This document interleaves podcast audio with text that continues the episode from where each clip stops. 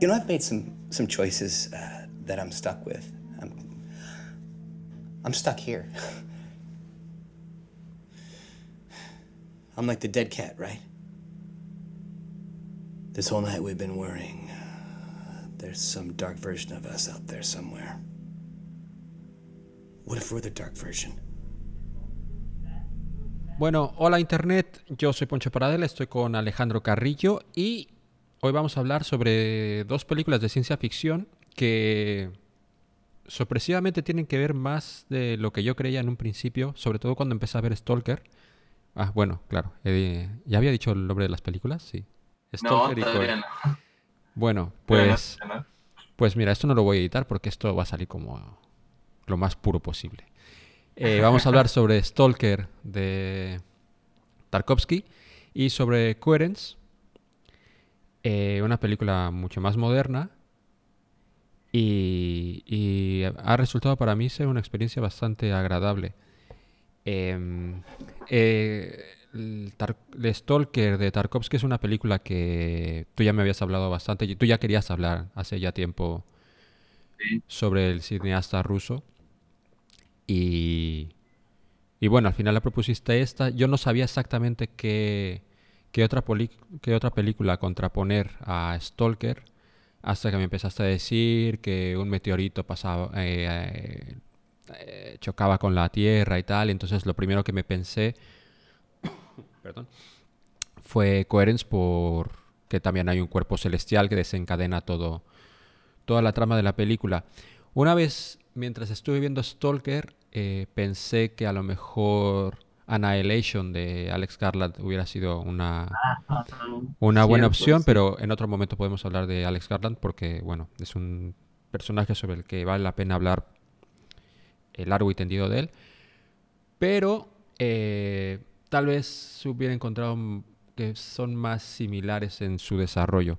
Bueno, hablando un poco sobre... vamos a hablar sobre las películas. directamente yo creo que yo recomiendo las dos. Stalker entiendo que es una película más complicada porque es una película más dura de ver. No, no dura en el. En, porque sea muy impactante ni nada, sino que tiene un formato muy específico, es muy lenta, es eh, muy críptica. Y aunque estuve viendo por ahí que es una expansión de, un, libro de Picnic Extraterrestre que haberlo leído te ayudaría a entender un poco más todo lo que está pasando. Yo soy de la idea de que no una obra se puede disfrutar por sí misma y es la responsabilidad de la obra ser eh, valorada por sí misma. Y aunque he, escuchado esta opinión, estoy completamente en desacuerdo y creo que Stalker es una película que se puede disfrutar eh, perfectamente sin que sepas el background que te, que te adquieres leyendo Picnic Extraterrestre. Que no lo he leído, pero bueno, ya es un poco más la historia. Ahora, esta semana me pondré en ello porque me fascinó todo el mundo que nos presenta Tarkovsky. Eh, pero bueno, vamos a destripar las películas. Eh, no vamos a hacer aquí reseñas porque no estamos aquí para reseñar películas, sino para profundizar en ellas y para explicar en, en, qué punto nos, nos impactan y por qué nos han eh, gustado tanto. Eh, bueno, creo que ya he dejado bastante claro que Stalker me ha gustado mucho. Coherence yo ya la había visto, me había gustado muchísimo y he disfrutado mucho verla, la he visto hoy otra vez. Eh, así a bote pronto, ¿qué te ha parecido la experiencia, Alejandro? Ay, pues es, es interesante. bueno, Stalker, como, como te contaba, significa mucho, mucho para mí. Es así una película muy importante en mi vida y la vi hace muy poco, realmente la vi hace como, pues como año y medio, la primera vez que la vi. Mm. Em, y, a partir de esa primera vez que la vi, pues la, la he seguido, digamos que la tengo siempre presente y, y, en las clases que doy siempre la dejo ver. Entonces normalmente estoy platicando sobre ella, así muy seguido, ¿no? Por lo menos cada dos meses estoy hablando de esa película. Mm, y ha sido muy interesante porque también, pues cada vez le encuentro más ángulos y más formas con, con la retroalimentación también de los alumnos y, de la diferente gente con la que platico sobre la película. Eh, y que bueno, ya hablaremos ahorita a fondo, ¿no? Al menos de, de, de, varias cosas que yo, que yo le que veo en la película o que encuentro. Y por el otro lado, Coherence también me gustó, aunque, aunque no tanto. Eh, no sé, me, me, sorprendió muchísimo el argumento, ahorita igual también platicaremos más, me sorprende mucho el argumento, muchas de las ideas, pero creo que también es un poco difícil y duro para una película como Coherence convivir con, con, con Stalker de Tarkovsky, ¿no? Es, es como, bueno. es el debut de un primer director muy joven, muy reciente, con el gran maestro ruso de todos los tiempos, ¿no? Es, en ese sentido es como muy, muy duro quererlos comparar en cuanto, en, en ese sentido, ¿no? De, sí, yo, yo creo que, yo creo que en, en este, justo, ¿no? en ese yo, sentido. yo creo que en este caso no, no vamos a hacer más, eh, una comparativa directa por lo mismo que tú dices, estás hablando sobre, eh, para muchos, la película cumbre de Tarkovsky. Eh, y bueno, claro, estás hablando sobre una película de ciencia ficción eh, relativamente nueva. Entonces, claro, no podemos hacer una comparativa tal cual. Eh, pero podemos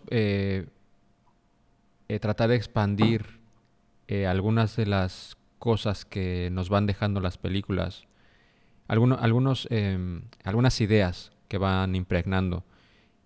Creo que es muchísimo más profundo Stalker pero vamos a intentar hacer el ejercicio porque también es como la parte divertida eh, Sí. de esta fórmula que hemos encontrado de, de contraponer dos películas y, y ver, cómo, ver cómo se relacionan, que no, Sí. no, no, no, no es una, no es como hablar de por Maradona y Pelé y ponerlos, pero es, ¿sabes? Es como hablar Messi sobre... Cristiano. Bueno, aquí no se menciona el nombre ese, pero... eh, sí, es como...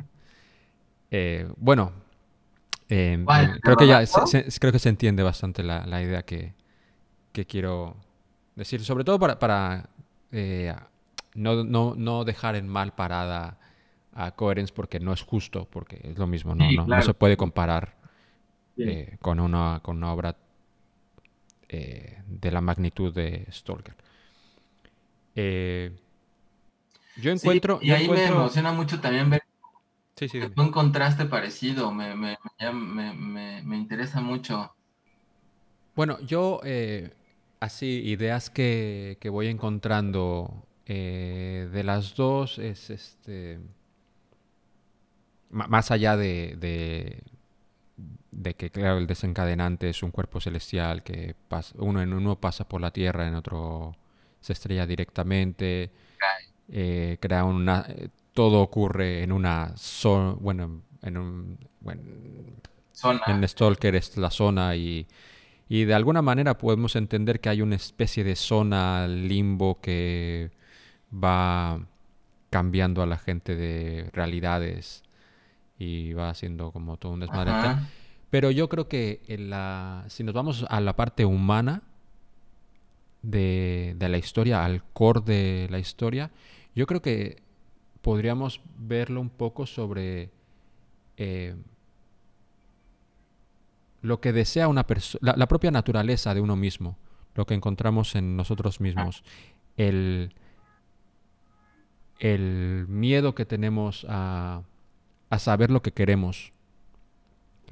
Eh, en una parte en Stalker, eh, que es como la parte como eh, fin, bueno, no final, pero como la parte trascendental, que es la habitación esta que, que ocurre en la zona que tú puedes entrar a pedir, bueno, no a pedir un deseo, que se te va a conceder un deseo, pero en realidad no es un deseo que tú vayas a pedir, es, es algo que tú realmente deseas por dentro, es algo que ni siquiera tienes que, que expresarlo, es algo que, que- que es- que- que sientes y que en cierta parte eh, la película te deja de ver que uno de los stalkers, eh, eh, ¿cómo se llama? Eh, se me ha olvidado el nombre. El porcupine. El puerco, porcupine. el puerco spin, claro, lo, lo llevó a, a una tragedia. y, y en Coherence es también la, parte de la confianza en, uno mismo y en lo que es uno mismo. Al final, eh, toda la gente está cuando, cuando, se dan cuenta que hay otras, eh, otras personas que son ellos mismos en otras realidades, la propia naturaleza de estos los lleva a, a unos a, a, querer directamente matar a la otra persona. ¿Y qué te, qué te, en, qué posición te, te, deja, te deja esto sobre, sobre, sobre la propia naturaleza de este ser? Cuando seguramente lo más lógico que, bueno, luego podemos ver que, que, hubiéramos hecho cada uno de nosotros, pero si cada uno se hubiera quedado tranquilito, eh, no hubiera pasado más desastre. Y eso también lo pensé mucho porque estuve leyendo una cosa que había escrito Tarkovsky sobre la película y que decía que lo que sucede, bueno, habla, sobre la zona y que la zona no simboliza nada, que es la vida, y mientras uno se abre paso, puede hacerse a sí mismo o puede derrumbarse. Lo que suceda o no depende de su respeto propio su capacidad, su capacidad para distinguir aquello que realmente importa de lo que, meramente, de lo que es meramente pasajero.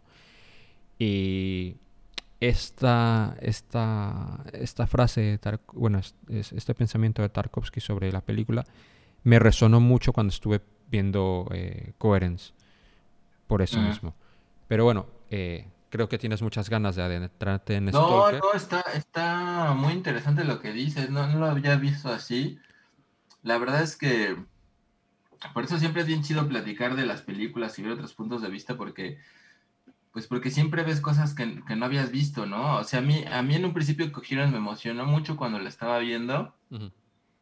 El principio, ¿no? O sea, e, el, este, este, esta primera escena donde llegan y se nos vimos a nosotros mismos en otra casa y trajimos esta, esta caja y en realidad todo el argumento me pareció bastante inquietante e interesante y que te llevaba hacia, hacia lugares muy, muy interesantes. Pero de pronto al final me pareció como un poco desaprovechado todo ese argumento, ¿no? Como que eh, sentí en esa primer lectura que, pues que se quedaba de algún modo en un, en cierto sentido, en una expresión un poco superficial, eh, como que se podría haber jugado más y llegado, llevado a lugares más profundos, ¿no? Principalmente con lo que a mí me gusta más, que es esta idea de que tiene que ver mucho con lo que tú dices, aunque no lo había visto así, de decir, ¿quiénes son los malos realmente? ¿Los malos son los otros? ¿O quiénes son los dobles? ¿O quiénes son los impostores? ¿O quiénes son los no originales, ¿no? Por decirlo de algún modo y darse cuenta, esta chava, la, protagonista, que ella no era la original de esa casa, ¿no? Y que más bien ella era la que, pues la que estaba dañando, ¿no? O la que podría dañar y la que al final termina, termina siendo este, pues que realmente termina haciendo, termina haciendo daño, ¿no? Eso a mí me pareció lo más importante porque era justamente también esto de aceptar tu naturaleza, pero en este caso tu naturaleza oscura, como darte cuenta que tú no eres aquel que creíste ser y que tú, uno siempre se vio a sí mismo como el bueno y de pronto se darte cuenta como, no, ni madre, soy el malo, ¿no? Claro. Y, y lo asumo y, y actúo en consecuencia, ¿no? En ese, en ese caso, pues en consecuencia con los intereses de, de esta chava. Me parece que allá había un, un, gran tema que siento que no termina de profundizarse del, del todo, pero pero que ahorita conforme, conforme tú me lo, me lo dices, creo que sí es muy interesante tu lectura y, y pues claro que también está ahí presente en la película, ¿no? Al final también todo tiene que ver con, con el grado en el, con el que te clavas en muchas de las imágenes y, en lo que, te permite reflexionar, ¿no? Que en ese sentido sí hay muchas cosas que te, que te pueden poner a pensar, ¿no? En qué, ¿Cómo se desdoblaría tu, propia naturaleza? ¿O qué te haría enfrentarte a, ese otro ti mismo, ¿no? Como el de este güey que, se extorsiona a sí mismo. Sí. y termina bastante jodido por eso mismo. Bueno, que el eh, otro piensa lo mismo que él y... No solamente se... O sea, es que este tipo está como ya muy dañado porque él cuando se, cuando se dan cuenta de que existe esto y se creen que solamente hay una casa más, el primer, el, el primer pensamiento que tiene este hombre es, bueno, ahí vamos a matar a los otros y ya está, that's it, se acabó. Eh, luego, eh, el primer daño real que hay es él, otra, otro, otro, mm, otro mismo él que entra a matarse. Luego Ajá. vemos en otra casa como hay dos de él eh, amarrados y supongo que torturados.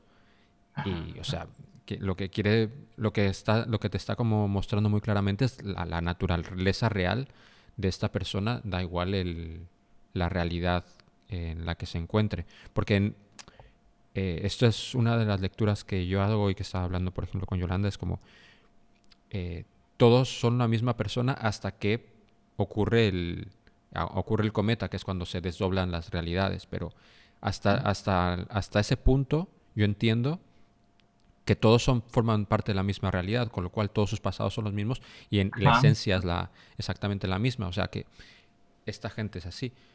Y esto está como un poco Entonces, con- ¿por qué contaminado. Espérate, espérate, Esto está un poco contaminado y agregado porque esta semana vi, eh, creo que era el último capítulo, eh, de, el último capítulo que se ha emitido de Ricky Morty. No sé si, vis- no sé si ves Ricky Morty.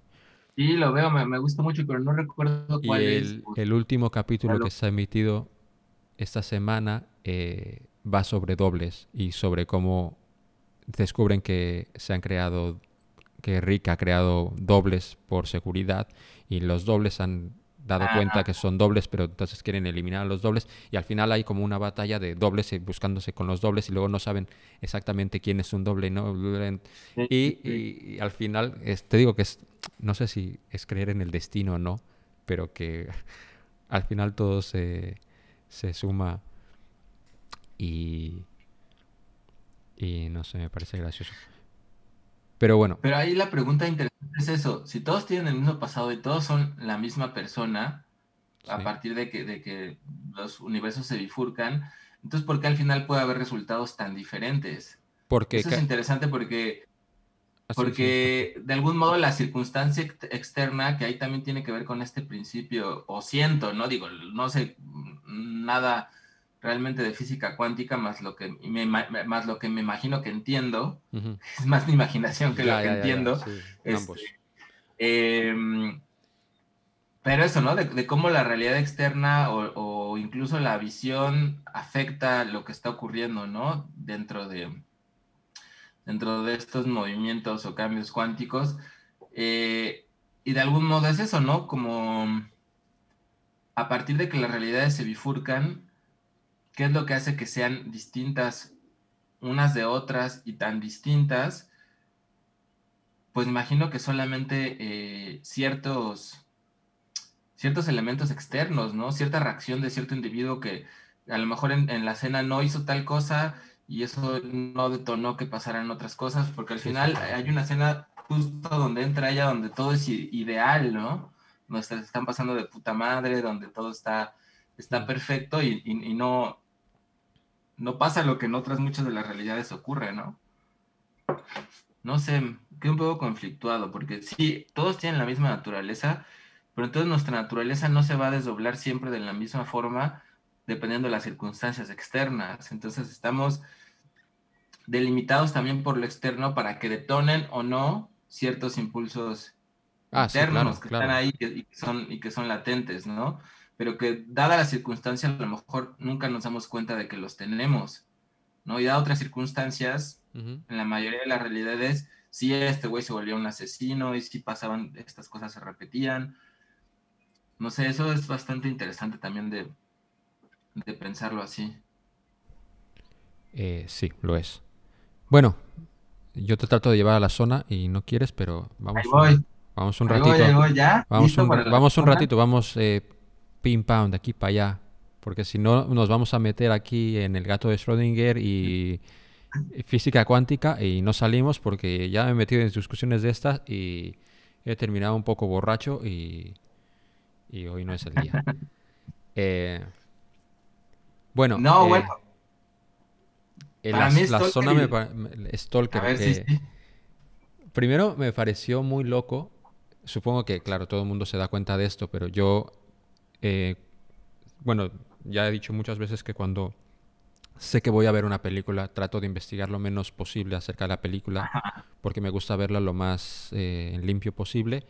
Y ya yo hago la investigación a posteriori y cuando, eh, bueno, eh, ya sé que aquí todo el mundo piensa que yo soy un gran cinéfilo, pero yo no había visto Stalker, lo siento, yo también tengo mis errores. No, yo Eh, también desde a la vida hace muy poco. Y, y cuando me dijiste de verla, eh, pues me la apunté directamente y me puse a verla tal cual. Y claro, bueno, eso ya te digo, lo- ya lo, lo ve todo el mundo, pero me parece muy curioso que esto se haya hecho justo, bueno, justo, ¿sabes? Se ha hecho antes de, de del accidente de Chernóbil, Ajá. que es, que es algo que, que no te puedes sacar de la cabeza porque es muy presente en, en, en la propia película, en cómo, cómo está hecha. O sea, te lleva directamente a, a, a, a pensar en a pensar en Chernóbil, lo que significó, porque incluso se ve una planta nuclear un par de veces ahí. es No, y que en realidad, pues Tarkovsky y muchos de los actores, este, pues murieron a causa de esa película, ¿no? Por lo poco que investigué, porque sí estaba contaminada la zona, Sí, sí. estaba bastante jodida y muchos de Sí, los de hecho se ve que eh, el, el río este que tiene como la espumita esto, eso es, es contaminación, no es que no está preparado Sí. ni nada, esto está, esto es muy loco. Pero bueno, eh, no sé, ¿tú leíste Picnic Extraterrestre o no? Supongo que sí. No lo leí, pero he leído de los, de los Strugatsky, que ahorita también hablamos de ellos. Este, eh, a mí me encantan Boris, eh, eh, Boris y Arkady Strugatsky, estos escritores hermanos, son hermanos además de ciencia ficción rusa. No leí Picnic Extraterrestre, he leído otros de ellos que me parecen fantásticos, entonces también le entré directo así a, a, a Stalker sin saber bien qué era. Eh, y bueno, ya entrándole directamente, creo que es una película que puede tener mil lecturas, ¿no? Y que justamente no, mm, no tiene por qué haber una lectura correcta, bueno, como en, como en ninguna, Sí, como en ninguna obra, ¿no? Pero este, a mí especialmente me, me gusta mucho porque siento que a mí yo me imagino que la zona es, es, es el alma humana, es de algún modo la psique, el alma, y hay muchas...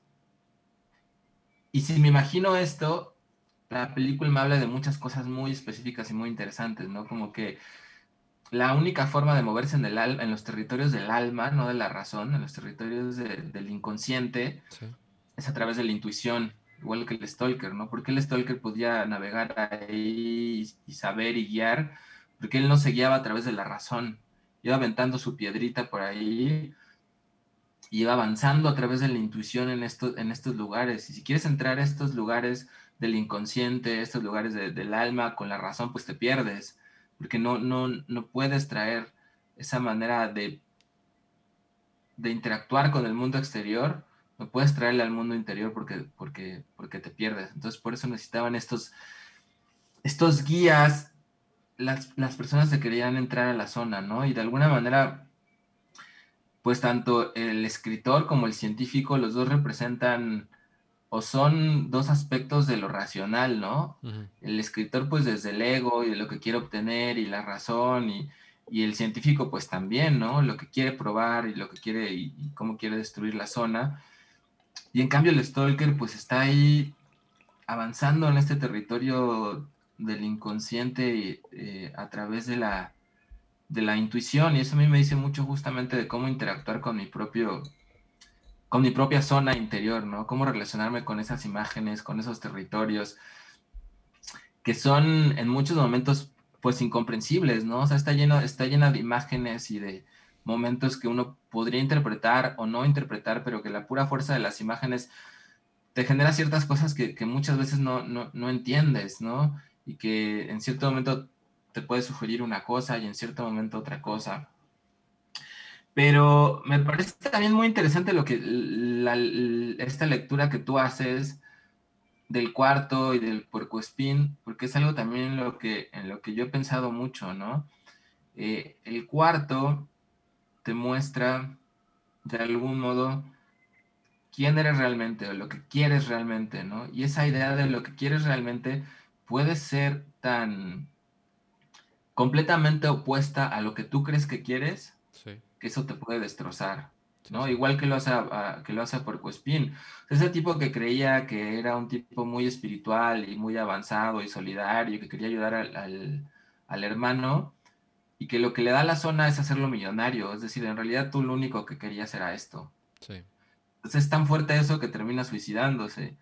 Em, y por eso mismo los otros tampoco quieren entrar al, al, cuarto, ¿no? Al final el escritor dice, no, pues yo mejor para qué entro, ¿no? Y eso nos habla mucho de, de si realmente estamos preparados o tenemos el valor para vernos realmente como, como somos, o ver las muchas realidades que somos, ¿no? Como también podríamos ahí ligarnos con, con coherence, ver las muchas partes que nos, que nos componen. Y ahí, ahí es la pregunta que te lanzaría, Ponchito. Em, si tú tuvieras la oportunidad de entrar a esa habitación, ¿entrarías? Eh, te lo iba a hacer yo antes, pero bueno, yo entraría, no, lo sé. No lo sé porque lo estuve pensando mientras veía Stalker y dije, bueno, yo creo que sí. Pero... Eh, es que es, es, es, difícil dar un salto. Es muy, es muy curioso porque esta idea del el salto de fe es una cosa que me, me, conmueve mucho en muchas películas y por ejemplo películas como que, bueno, eh, por ejemplo, Spider-Man Into Spider-Verse, que es una de mis películas favoritas de los últimos años, ah. Eh, que va sobre esta idea de el salto de fe. Esta, esta idea me conmueve mucho y me, me, me, me, da como muy subidón. Pero lo que hace Stalker es ponerte en la posición de pensar el salto de fe en uno mismo. Y es muy loco cómo es más difícil dar un salto de fe sobre uno mismo que sobre una tercera persona. Eh, porque te pone en duda realmente qué eres y te pone eh, en la cuestión de pensar qué es lo que realmente eres por dentro. Si afrontarte a ti mismo y superar ese, superar ese miedo y, bueno, y y darte cuenta de, aceptar eso, porque aunque, por ejemplo, no seas la persona tan buena que crees que seas, eh, aceptarlo o no aceptarlo. Y que, en cierta manera, eh, otra vez hablando de coherencia, yo creo que llega al punto que esta gente hace este ejercicio y por eso mismo eh, va a dañar al, se va a dañar a sí mismo, porque sabe que dentro de sí esta, esta, esta, naturaleza de ir a acabar con él y lo, claro, el pensamiento es, vale, lo, hago yo primero. Hasta siete, hasta alguna manera es el, impulso este de defensa. Claro, te, te defiendes de, de, ti mismo porque sabes que te vas a atacar a ti mismo. Pero volviendo a la pregunta, no lo sé. Creo que creo que no estoy tan en paz conmigo mismo como para como para hacerlo. Ahora, si tú me haces la pregunta, ¿te aventurarías a, la zona y harías este peregrinaje de para tratar de encontrarte a ti mismo? Eh, ahí te diría que sí. Si llegara a dar el último paso, pues no lo sé. ¿Tú? Sí, no, pues yo creo que igual, o sea, a mí me gustaría pensar desde el ego que, sí, que me voy a atrever, que cómo no, pero ya estando ahí, realmente la realidad de lo que creemos que somos y de los muchos que somos puede ser tan discrepante y tan distinta que, no sé si estamos preparados. De alguna manera es como esta imagen de ver al Dios de frente, ¿no? Como, como que Dios o lo divino o lo que cada uno entienda como eso se revela con toda su potencia, pues no, estamos preparados para poderlo ver, ¿no? Y, terminamos calcinados, como en este mito de, de Zeus y no me acuerdo si es Mele o quién es la mamá de, de Dionisios, em, que era esta celosa de, de, Zeus, como siempre, entonces le dice a, a, Semele, me parece que es que le pida a Zeus que cuando la vaya a visitar para acostarse con ella, que se revele en su forma verdadera de Dios, ¿no? Y, y, la convence, la convence, y cuando por fin llega Zeus a visitarla, ella le dice, no, por favor, muéstrate como eres, ¿no? Con tu forma humana, déjame ver. Y ella dice, no, ¿cómo crees? No estás preparada. Y ella insiste tanto, tanto, tanto, que él termina revelándose, y pues la quema, ¿no? La calcina, la incinera, o sea, no está no está preparada para eso. Y, y creo que, creo que para llegar a ese cuarto, sí necesitamos pasar mucho tiempo en esa zona. Como que realmente uno no podría llegar a ese cuarto, como que nuestra propia alma tiene mecanismos de autodefensa que nos no nos dejarían llegar a ese lugar si no estuviéramos preparados, porque simplemente seríamos exterminados. Creo. Eh, creo que cuando pudiéramos llegar a ese cuarto, si es que en algún momento se nos presenta esa oportunidad, de alguna manera tendremos que ya ser un poco más, ser un poco más familiarizado con los métodos del stalker y conocer la zona y haber pasado un buen tiempo ahí.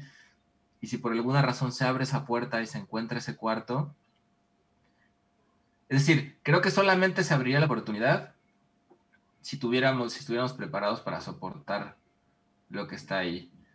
Entonces, pues sí, yo creo que me gustaría creer que podría entrar, pero realmente creo que creo que no, no, no, no estoy tampoco listo para ver de frente todo lo que está todo lo que está ahí. Bueno, sobre todo porque yo creo que es una cuestión, es una cosa muy común el sorprenderte a ti mismo pensando algo que, que en, alguna forma te horroriza o te, asusta, ¿sabes? El cómo pude haber pensado esto, cómo estoy pensando esto. No sé, eh, en momentos, no sé, de rabia o de tristeza y tal. Y, y bueno, claro, es que, claro, te estás fiando ya de, de, de tu propio de tu propio corazón de alguna manera. No sé, es una, es una idea muy interesante. Eh, sí, sí, dime, dime. No, no, no, o sea que sí es, es como muy aterrador, o sea, porque en, el discurso, en la narración que tenemos de nosotros mismos, en cómo nos vemos a nosotros mismos, pues depende mucho, ¿no? Pero nos podemos ver como tipos muy abiertos, este, sensibles, eh, open mind, políticamente correctos, interesados por los otros. Eh, no sé, este tipo de discursos que nos, con los que nos construimos, ¿no? Y, con esta imagen que nos construimos para sentirnos bien con nosotros mismos de lo que creemos que somos. Pero cuando se abre la puerta y vemos que también seguramente somos eso, pero somos otra serie de cosas que, que son tan distintas de ese discurso que, que nos narramos, eso eso es bastante aterrador, ¿no? Eh, a la vez interesante porque es conocer al otro, conocer al, conocer al otro, no solamente fuera de uno, sino conocer a los otros adentro de uno. Y eso es aterrador, pero también emocionante, ¿no? Eh, sí, una, de las cosas que... Hay como varios eh, speech que se lanzan los protagonistas de Stalker. O uno que me, gustó mucho, que es cuando está el escritor en el pozo este y, dice lo de que él quería a través de la escritura cambiar el mundo, pero al final el mundo lo, lo acabó cambiando él. Y eso es una, idea que me, me, golpeó muy fuerte porque me parece muy real y muy intensa.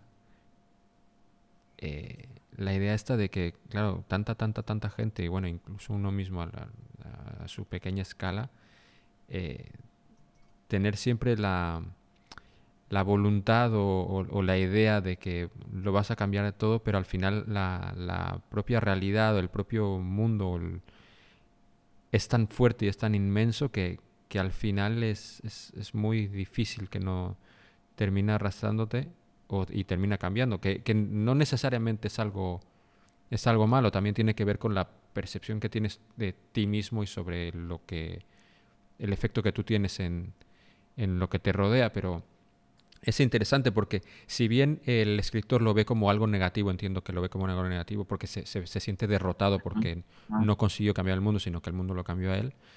Eh, me parece interesante esta idea. Porque, claro, lo puedes ver como de otra manera, como podías asimilarlo y, ver qué haces con esa información. ¿Qué te pareció esta? Sí, sí, no. me, me me, parece interesante, aunque también, ¿cómo decirlo? Por una parte me parece triste y por otra parte me parece feliz que el mundo te, que el mundo o que esta realidad termine venciendo el ideal que, que tú tenías, eso me parece interesante, ¿no? Y me parece, me gusta, pero también en otro sentido, esa concepción de lo que es el mundo y de lo que es la realidad que termina venciéndose, venciéndote también es otra interpretación, ¿no? Y que yo creo que si te ven, ser derrotado en este sentido siempre es positivo, aunque, aunque no me gusta usar términos de positivo o negativo, pero siempre es fértil ser derrotado en ese sentido, porque siempre hay chance de que surja algo más que uno, podía, que uno no había visto dentro de, dentro de uno mismo, ¿no? O en la manera de, ver las cosas. Eh, y si no estás derrotado y si no llegas a ese punto de, derrota, pues no puedes verlas.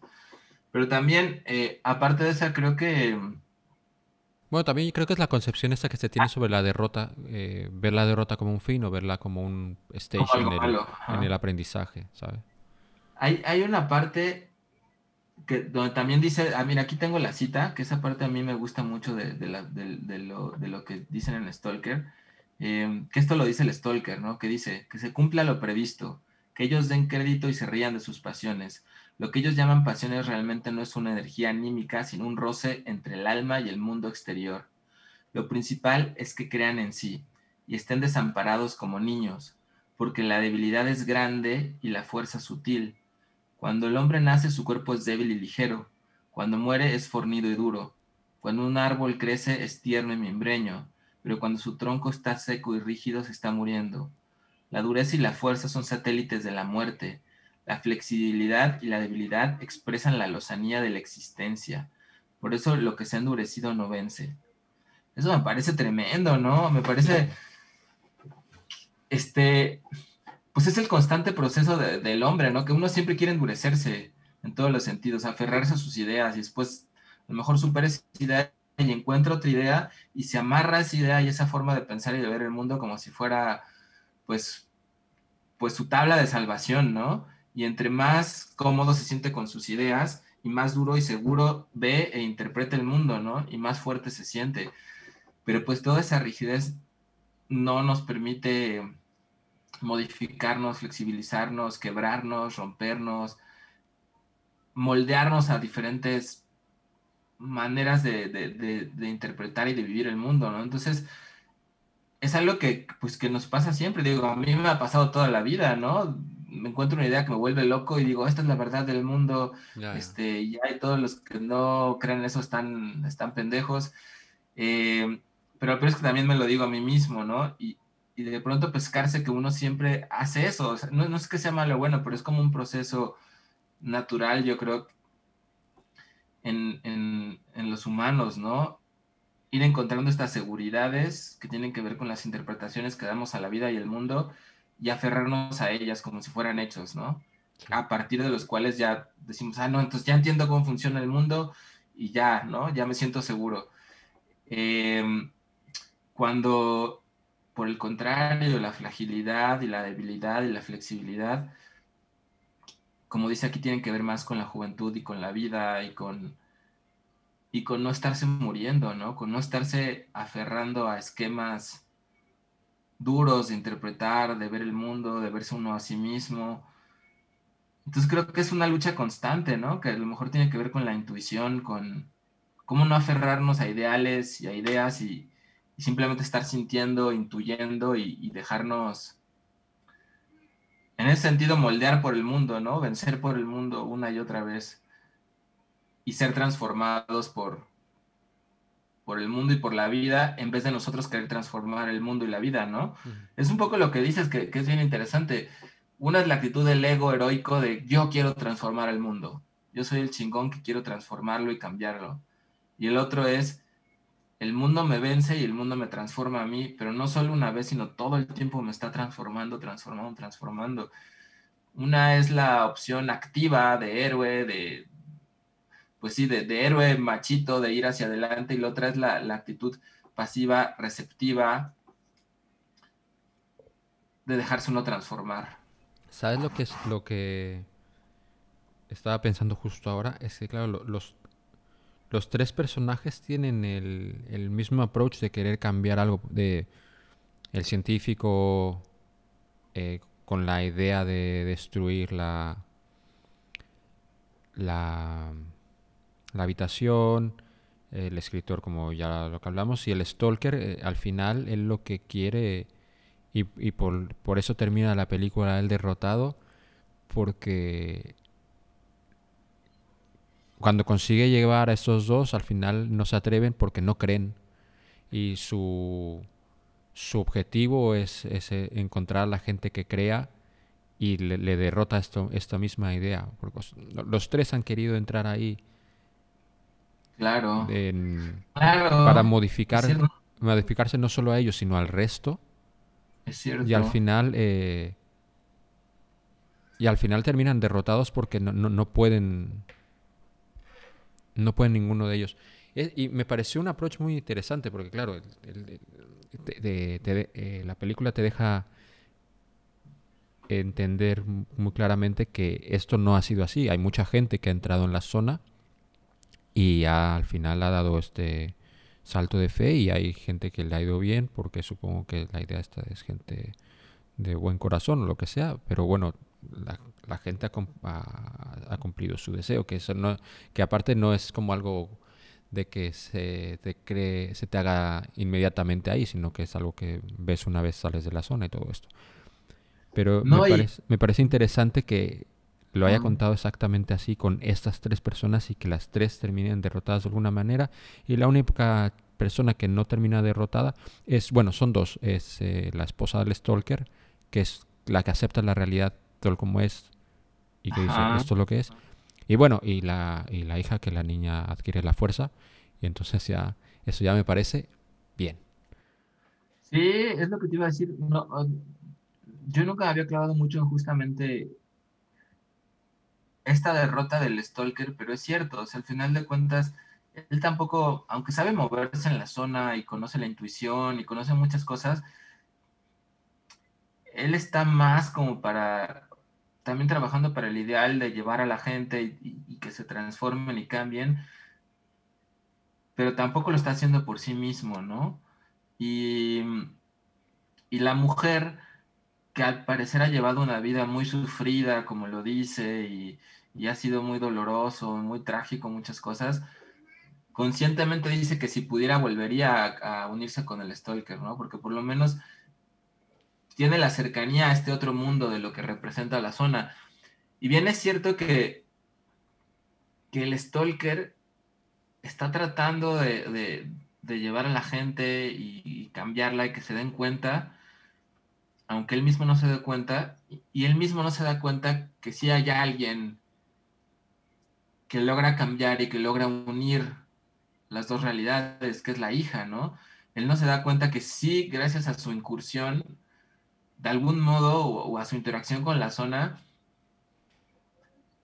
está dando frutos inconscientemente, porque la hija, pues para mí representa la unión de estos dos mundos, porque además es la escena donde de nuevo ocurre a colores, este, y, la hija tiene estos poderes, ¿no? Estos poderes de, estos poderes que parecerían pertenecer a la zona, pero que puede usarlos en este lado del mundo, ¿no? Y que además es hija de estas dos realidades, de la realidad de la madre, este, pues una realidad dura, más consciente, y de la realidad del padre, ¿no? Que es una realidad más intuitiva, o sea, es como la hija, que es la mezcla de estas dos realidades, de la realidad externa y de la realidad interna, ¿no? Es como la hija del, del alma donde se unen estas dos realidades tan, tan disímiles y que pues y, porque además es una niña que está lisiada, pero que a la vez tiene estos poderes para mover, para mover las cosas.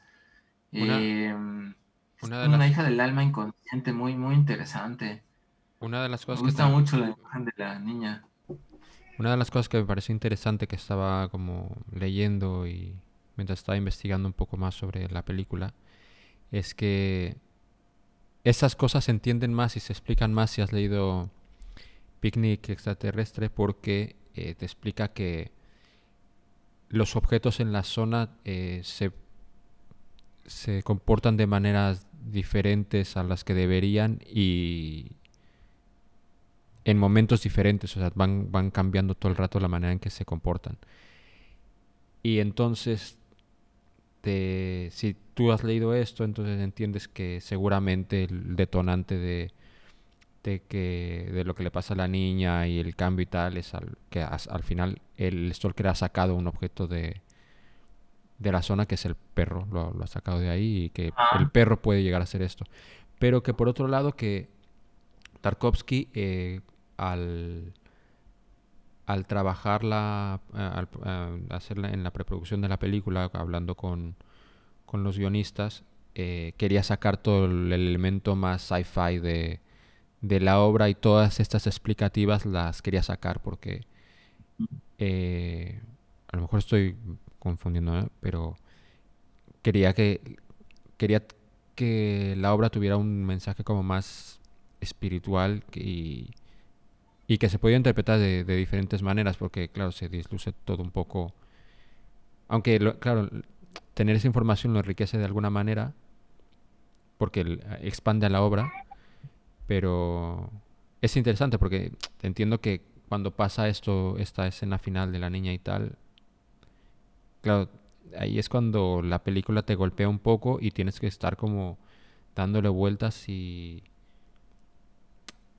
y ver cuál es la conclusión que ha sacado, sacado de aquí, pero bueno. Es... Sí, no, es, es, una película que a mí me parece muy, pues, alucinante, ¿no? O sea, creo que pocas películas para mí te, te, llevan a, a preguntas o a lugares tan, tan profundos y tan vitales, ¿no? Sobre, sobre, sobre la propia vida de, de cada uno. Y eso es lo que a mí me, me entusiasma mucho esta película, ¿no? Y que además tampoco puedo interpretarla de una manera certera, ¿no? O sea, que no puedo decir claramente esto es esto, esto es esto, esto es esto, ¿no? Que de alguna manera sería convertirse y convertirla en algo duro, como un árbol, ¿no? En algo duro, fibroso, fuerte. Em, pero creo que la película, con esto mismo que dices, pues intenta viable siempre, ¿no? Ocurrirse a todos en las manos, como el agua, como esas escenas de agua que están ahí todo el tiempo. Ese es, siento que también ese es, ese es el truco, ¿no? Em, que cuando uno quiera aferrarla también la película ciertas interpretaciones y, y decir, ya, ya la entendí, ya la concluí, ¿no? Que uno no pueda porque, porque se te escapa entre las manos. Que eso es un poco las cualidades de la zona, ¿no? ¿En qué otro lugar, en qué otro lugar las cosas actúan siempre de manera diferente? ¿En qué, en qué territorio que experimentas todos los días, siempre que llegas ahí no sabes cómo van a responder las cosas y siempre te responden de un modo distinto o pueden responderte de un modo distinto? Eh, ¿Me lo estás preguntando? Sí. Eh, no lo sé. Pues en los sueños, ¿no? Ah, bueno. Que es una entrada directa a, tu, yo, yo, creo que pues también son parte de, pues, es parte de ese inconsciente de esas zonas, ¿no? Y ahí es eso, ¿no? En, los sueños, pues, algo te puede funcionar de una, manera, otro de otra, y todo tiene su propia lógica, no lógica, ¿no? Que también es la lógica del, o la no lógica de los mitos, la no lógica de estas regiones que yo llamaría justo como la realidad del, del otro lado, ¿no? de lo no, la realidad de lo no literal, del, la otra realidad no literal. Es muy interesante. Y pues sí, de alguna manera cada noche bajamos a nuestra... Bueno, esto es guay porque, claro, nuestra es- zona, esto, ¿no? eh, esto, claro, al final el, el sumergirse en los sueños de uno es sumergirse también en el, sub- en el subconsciente y enfrentarse un poco a, a sí mismo. Y, eh, porque también te puedes, eh, cuando sueñas según qué cosas, que que ha- haces algún tipo de acción, te pasa esto que te despiertas, es como, ¿cómo pude haberlo, cómo pude haber lle- llegado a hacer esto? Y es parte de, pues eso mismo, es algo que está dentro de ti. Claro. No, y además dentro de estas interpretaciones, por ejemplo, de, bueno, de Jung más que de Freud, aunque tampoco soy un experto en esos temas, pero eh, si vemos que en el sueño nosotros no solo somos el personaje, o sea, yo no soy solo Alejandro dentro del sueño, sino que cada pedazo del sueño es una parte mía, ¿no? Yo soy el asesino que me viene persiguiendo, ese soy yo, y al mismo tiempo soy el que es perseguido, y al mismo tiempo soy la víctima que tienen secuestrada, y al mismo tiempo soy, o sea, si yo soy cada parte del sueño, entonces en- eh, cuando descendemos en la noche a nuestra zona, pues estamos todo el tiempo conviviendo con todos esos que somos nosotros, ¿no? Muchos de los cuales aterran a nuestra conciencia, ¿no? El, el criminal que nos viene persiguiendo para matarnos. Pues aterra al, al Poncho o al Alejandro del sueño, ¿no? Porque pues lo va a matar. Pero uno también es ese criminal que está persiguiendo al, al pobre y aterrorizado ente que, que se cree que se llama Poncho que se cree que se llama Ya, ya. Alejandro, no sé. Es muy interesante y... Y estos Strugatsky están, están locos, ¿no? Yo leí otro librazo de ellos que se llama Mil Millones de Años hasta el Fin del Mundo, también es un libro que te vuela la cabeza. Y hay otra película basada en otro libro de ellos, que es una película, me parece que es del 2013, eh, que para mí esa es la película más rara que he visto en la historia, ¿no? Todavía más rara, a mí se me hace todavía más rara que Stalker. Y esa película yo no pude sacar absolutamente ninguna interpretación. Es una película alucinante, me fascinó, pero es, es la cosa más extraña que he visto en la vida, que se llama Qué difícil es ser Dios. Es una película también rusa basada en el libro de los Strugatsky otro libro de ellos que se filmó durante 10 años, la película. Y esa película plantea esto, que son unos científicos que viajan a otro planeta, pero llegan a ese planeta y en ese planeta está ocurriendo la Edad Media de ese planeta. Entonces todos ven a esos científicos como si fueran dioses. Eh, pero la película recrea también de manera increíble pues la Edad Media, o sea, es la película en donde más escupitajos, limpiadas de mocos, sangre, mierda he visto en, en- la historia del cine. O sea, cada minuto, están, cada 30 segundos alguien está echándose un gargajo asqueroso sobre alguna superficie de algo. Entonces es, es entre la película más repulsiva y más rara y más inquietante, de las más inquietantes que he visto. Y también basada en este, en, este, en, en- otra obra de los Strugatsky, ¿no? Que están muy... Son, son, son, bueno, a mí, me, a mí me gustan mucho lo poco que he leído de ellos. Que a lo mejor algún día podríamos hacer esa, este experimento, ¿no? De, de, de, de emparejar a las dos películas que consideremos las más raras que hemos visto en... A ver qué cosa extraña sale. Así a bote pro... no sé, me cuesta. He visto muchas mierdas muy raras. Pero has... ¿Viste, el, ¿Viste la del símbolo de Matsumoto? No. Muy pinche rara. Un cuarto blanco cerrado donde empiezan a aparecer los penes de muchos ángeles bebés. No. Cada vez que el pene de un ángel bebé, cae algo distinto. Es No, una no, cosa no, muy no rara. lo he visto. Bueno, es que creo que tú has visto más cosas raras que yo. No, pensé que la habías visto porque vi que la- estaba ahí en tu historial de filming. Entonces dije, ay, se me hace que sí la vio. Bueno, no sé, pero a lo mejor... Bueno. O Yolanda, no, a lo mejor. Yo diría que no. Pu- puede ser. O, o tu madre. No, porque esa ya tiene como varios meses que, que alguien la vio. Ah, bueno, hay otro amigo mío que también tenía acceso a esto. Esto... eh, así que a lo mejor. puede ser... Bueno, o... o- no, yo- a ver, a ver. Yo creo que me acordaría. Pero... Bueno, eh, Y lo otro de Coherence, también de cómo se Sí. filmó, me pareció muy interesante, ¿no? Que, que casi todos estaban improvisando los actores, ¿no? Que no había un guion como tal. Y que Eso no la filmaron durante cinco días en la casa del director. Eso, eso me parece muy chido. Mira, esto lo leí en su día y no me acordaba hasta que ahora que lo acabas de decir. Ah, sí, ahora me, me acabo de acordar, sí. Bueno, es interesante. Sí. Sí, quizás también por Tam- eso. tam- También no me parece la película más difícil para hacer este ejercicio, porque realmente la, la base es mm, más allá de, de la momento exposición eh, de la física cuántica y todo esto, más allá de esto. Claro, bueno, es también es un salto de fe que te salga bien, porque yo creo que los actores lo hacen en su mayor parte bastante bien. Y, Sí. y creo que la, la película tiene un. Tiene un. Es corta, creo que son una, una hora y veinte. Tiene un ritmo. Muy. Ajá. Está, tiene un ritmo que está bastante bien. Y te va soltando las cosas. Me, me parece guay que la, la manera en que te va soltando la información. Aunque, a ver, también es difícil creer que toda la gente en una va a entender un, eh, un conceptos tan complejos como esto. Pero al mismo tiempo en- eh, me gustan esas películas que tratan a- al, al espectador con, con confianza y con, con respeto, ¿no? Tampoco te... O sea, van, vas soltando detalles y es bastante fácil como irlo llevando todo, pero sin sí. que, sin que te sea como, mira, eh, ha pasado esto, entiende que ha pasado esto. Así que me, me siento muy cómodo con, Sí. con, con la película en la manera que me trata como espectador.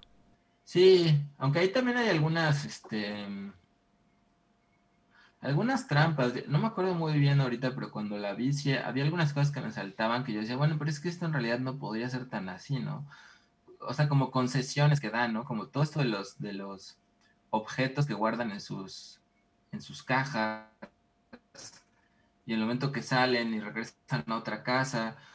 O sea, ahí hay como una especie, yo siento, de trampa del director porque cuando sale la chava y regresa a otra chava, Bueno, es que esto es, Mm. si, si una persona entra en la zona oscura, no puede regresar ¿ah? a su universo. a la misma casa. Esto, yo creo que esto es así. Ajá. Sí, no, sí, eso sí, pero de alguna manera el director juega, ¿qué digo? O sea, no es que necesariamente esté mal, pero me parece un poco tramposo con, con que los personajes no se den cuenta de cosas que se deberían de haber dado cuenta como, como desde antes, ¿no? Bueno, no lo sé, no lo sé. En el, en- el momento me saltó siendo como muy exigente, pero, pero si uno compra esa convención, pues funciona muy bien toda, Bueno, porque toda la película. también te pasa que, o sea, tú estás viendo la película desde fuera, pero... Y esto lo, lo estuve pensando otra vez con otra película que ahora mismo no recuerdo cuál, pero que a mí me hizo pensar en, en qué tanto me fijo yo en los detalles de mi día a día. Y esto lo pensé con qué... Ah, lo, con una de las películas de Wong Kar Wai, la de Chungking, eh, la, la- la- eh, la de. Chungking Express eh, con la historia de, de la chica que le va cambiando las cosas a- al policía. Ajá, ajá. que por un momento ¿no? piensas como esto, esto es puto imposible que no te des cuenta de tal. Pero no lo sé. Quizás. Hay, hay veces que te sorprendes cuando, o sea, que, que es como sorpresa, como esto estaba ahí. O sea, no sé hasta qué punto podría, podría engañarme a alguien así. Y en este, en este sentido, eh, cuando la película te está dejando ver que los detalles pueden ser como muy mínimos y que claro, para ti es muy fácil porque la cámara se te pone justo en, frente del vaso roto y tú sabes que no, bueno, entiendes que, bueno, si te está enseñando un vaso roto, entiendo porque no había un vaso roto antes. Pero si te transportas exactamente ahí, pues no sé hasta qué punto...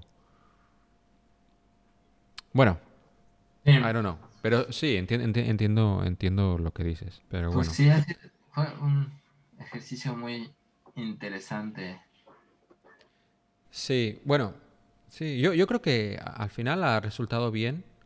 Eh, te digo que cuando, cuando estaba viendo Stalker, eh, sentí un poco de sudor frío, como dije, vale, yo propuse una película que no... No, O pero sea, pensaba, lectura te dijo que... pe- creo que sí quedan muy bien, pegan muy bien, ¿eh? Claro, porque tú, eh, tengo que decir que, que cuando está, cuando pensamos esto, porque creo que a partir de ahora vamos a tratar de, no siempre, pero tratar de este- hacer este ejercicio porque parece interesante poner dos películas que a lo mejor, que bueno, que tengan o no que ver, pero que de alguna manera nos lleven de manera individual como a una línea de pensamiento y ver cómo, cómo chocan y cómo se enriquecen Mm, aunque sean mm. completamente diferentes. Eh, claro, yo la eh, cuando yo escogí esto fue porque me fui directamente como, vale, una película de ciencia ficción, eh, pasa un cuerpo celestial y cambia tal. Creo que a lo mejor hubiera funcionado de una manera más, eh, como dije antes, como una manera más directa Annihilation, que tampoco puedes comparar Sí, Annihilation con... muchas cosas en común, ¿no? Con la zona, creo. Sí, yo creo que, yo creo que en todo, yo. Y supongo que, supongo que, y obviamente conociendo a. ¿no? Alex Garland, supongo que es Stalker debe ser una de sus películas referencia. o sea, Sí, ahora tampoco voy a hablar yo por él, pero no me extrañaría en lo más mínimo. Pero me, me parece interesante el, el- el- el- el buscar y bueno, tratar de encontrar elementos que, que te hace, porque de alguna forma enriqueces también la experiencia de, de, de la película, porque eh, es, estás buscando también una excusa como para verla y te pones a hacer un ejercicio que enriquece tu visionado, pero y también enriquece de alguna manera eh, la película que estás viendo. Así que yo Sí, de creo que algún modo nosotros atamos a las películas a través de, nuestra imaginación o de las similitudes que encontramos, pero justo ese ejercicio, pues sí, estira y enriquece las ¿no? Nos hace encontrarles más, más cosas, sacarles más, más imágenes, más juguito, está, está chido. Bueno, pues yo creo que más o menos hemos hablado un poco sobre lo que pensamos de esto y a menos que ah, quieras agregar algo más. No, no, pues creo que este, invitarlos, pues también, yo he visto, no he visto todo lo de Tarkovsky, pero bueno, varias de las que he visto son muy interesantes, Solaris, El Sacrificio, em, tengo varios pendientes de Tarkovsky que quiero, que quiero echarme. Es un director muy, muy, muy interesante. A mí, a mí me gusta mucho. Em, pues eso, Bueno, y bueno, si ya llegó aquí la gente, eh, si tiene ganas de ver Stalker, que sepan que se puede ver en YouTube porque ah, está. lo ha subido el que es la, la Como el Instituto de Cine de El Instituto de Rusia, Cine ¿no? Ruso lo ha subido en remasterizado en alta definición con subtítulos. Sí. Y bueno, yo lo vi en Filmin, pero creo que está en mejor calidad en, en En YouTube, YouTube. porque está este, eh, este archivo que tienen es el remasterizado. Así que sé que sé que no es una película para todo el mundo, sé que Y tienen todas las... no puedo decir como vela porque te va a cambiar la vida y tal. Sobre todo porque eh, eh, eso, eso también es una cosa que estaba que aprendí ahora sobre Stalker que en aquella época en aquella época que evangélico soy yo en aquella época el gobierno ruso eh, el bueno o suponga el Instituto de Cine Ruso o lo que sea eh, querían que recortara muchas escenas, bueno, muchas escenas de la película para que darle más dinamismo porque Stalker tiene este rollo de que es muy contemplativa, la Tarkovsky no tiene miedo a alargar lo máximo que pueda él eh, cada uno de los de las escenas y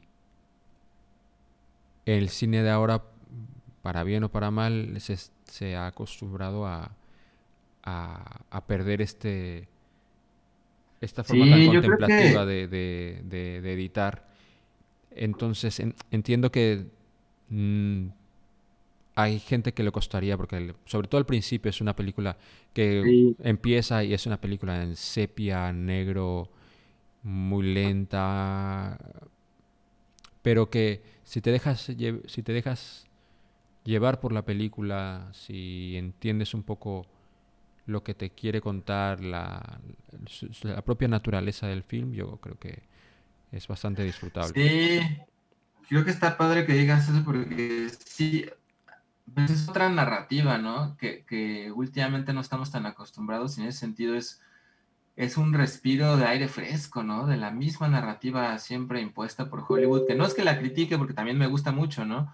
Eh, y hay cosas que amo y adoro de ese tipo de, narrativa, pero de pronto ya es tanto que en todos lados te cuentan las cosas de la misma manera, este, que cuando, que cuando ves una película de estas dices, ay, güey, o sea, te desafían, ¿no? Porque por momentos es cansada, muchos, la, casi todos, muchos de mis alumnos cuando la ven se duermen, yo les digo, pues no se preocupen, se duermen, pues es parte de la experiencia, ¿no? Ya se levantarán, traten de verla descansados, con un buen café, eh, y se quedan dormidos, pues ni modo, ya se despertarán y, si se quedan dormidos va a ser parte de la experiencia porque van a ver también parte de la zona, ¿no? Entonces, tomarlo también como una experiencia, ¿no? No, esperar ver a lo que estamos acostumbrados, porque si lo vemos desde ahí, pues va a ser muy... no, y también porque el, también el mundo hoy en día está hecho de tal manera que estamos sometidos a tantos impulsos a tal velocidad que Sí. Que yo, a, mí, me encanta un film que, que, que me haga contemplar con, con mucha paz lo que está pasando.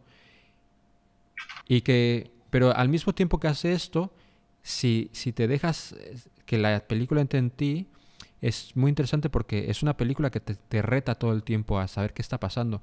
Porque otra de las cosas que, que vi de, de, porque Tarkovsky quería sacar mucho de todo el elemento sci-fi de, del libro y tal, es que realmente no quería... Lo importante no es que tú entiendas qué está pasando exactamente en la zona. Pero sí que es interesante mientras ves la película que te pongan en esa posición de qué está pasando, por qué está pasando lo que está pasando. Y que tú lo puedes ver desde la manera más... Eh, eh, interesarte por lo que está pasando en cada uno de los personajes pero también por lo que está pasando alrededor, qué significa la zona, qué significa que el miedo que tiene el stalker o, los avisos que está dando, porque tú al final, mm, más, si te vas mirando al detalle, vas encontrando evidencias, evidencias entre comillas, físicas de lo que está pasando en la zona, pero realmente tú no estás viendo nada, tú estás conviviendo más con el miedo de la advertencia del stalker sobre lo que está pasando o pueda pasar. Pero es, es interesante que Tarkovsky te ponga en, ese, en esa situación, aunque a lo mejor te estoy arruinando la sorpresa de que a lo mejor no poco vas a ver que pase mucha cosa, pero que te ponga en esa situación de tensión, porque yo, yo al final, eh, yo estaba como un, poco en tensión de, coño, pues no, no, es que de esperarme lo inesperado. Sí. Entonces, no sé, de, nuevo hago una invitación a, a dejarse llevar por este film y, leer un poco sobre él. Y bueno, por lo menos yo en mi, en mi caso voy a adquirir de alguna manera Picnic extraterrestre y me dejaré sumergir un poco por él. Y Coherence eh, es una película que me siento muy cómodo en recomendándola porque aunque podrías la gente tener un poco de miedo de que porque está tratando temas de física cuántica y tal, yo creo que lo trata de una manera muy sencilla y es una película que, que te pone también en tensión de, hostia, ¿qué está pasando? Y, eh, te, te, pone en esa situación, pero es muy ágil y lo mismo, de lo que digo es que no, aunque está tratando un tema a priori muy complejo, es bastante. Es bastante, bastante entretenida. Que luego ya si te quieres sumergir más en, en, lo que el core del, del tema, pues te puedes perder ahí lo más grande y si quieres ponerte a investigar sobre, sobre física cuántica, pues, pues mira, pues eso que aprendes. Pero me siento muy cómodo eh, recomendándola. Sí, sí, es, es, es interesante y, y, y uno, uno disfruta viéndola. Bueno, pues, pues eso, pues esto ha sido todo en este episodio. Eh, Alejandro Carrillo, ¿dónde te puede encontrar la gente? En el Twitter como Alejandro Tweet, en el Instagram como el Alejandro Carrillo Escritor. Y por ahí, por ahí, por ahí me topan. Bueno, y a mí me pueden encontrar en arroba poncho forever, tanto en Twitter como en Instagram. Y eh, a aquellos que nos escuchan de vez en cuando, les invitamos a que si tienen alguna recomendación de una película porque nos quieran retar a que encontremos nosotros una tercera o cuarta película para hablar sobre ella o que les haga mucha ilusión que hablemos sobre alguna, si lo consideramos oportuno y a nuestro nivel, eh, pues, pues lo haremos. Y muchas gracias por escucharnos y a los que llevan ya unos cuantos eh, episodios escuchándonos, pues muchas gracias. Y pues esto ha sido todo por hoy. Eh, adiós Internet y chao.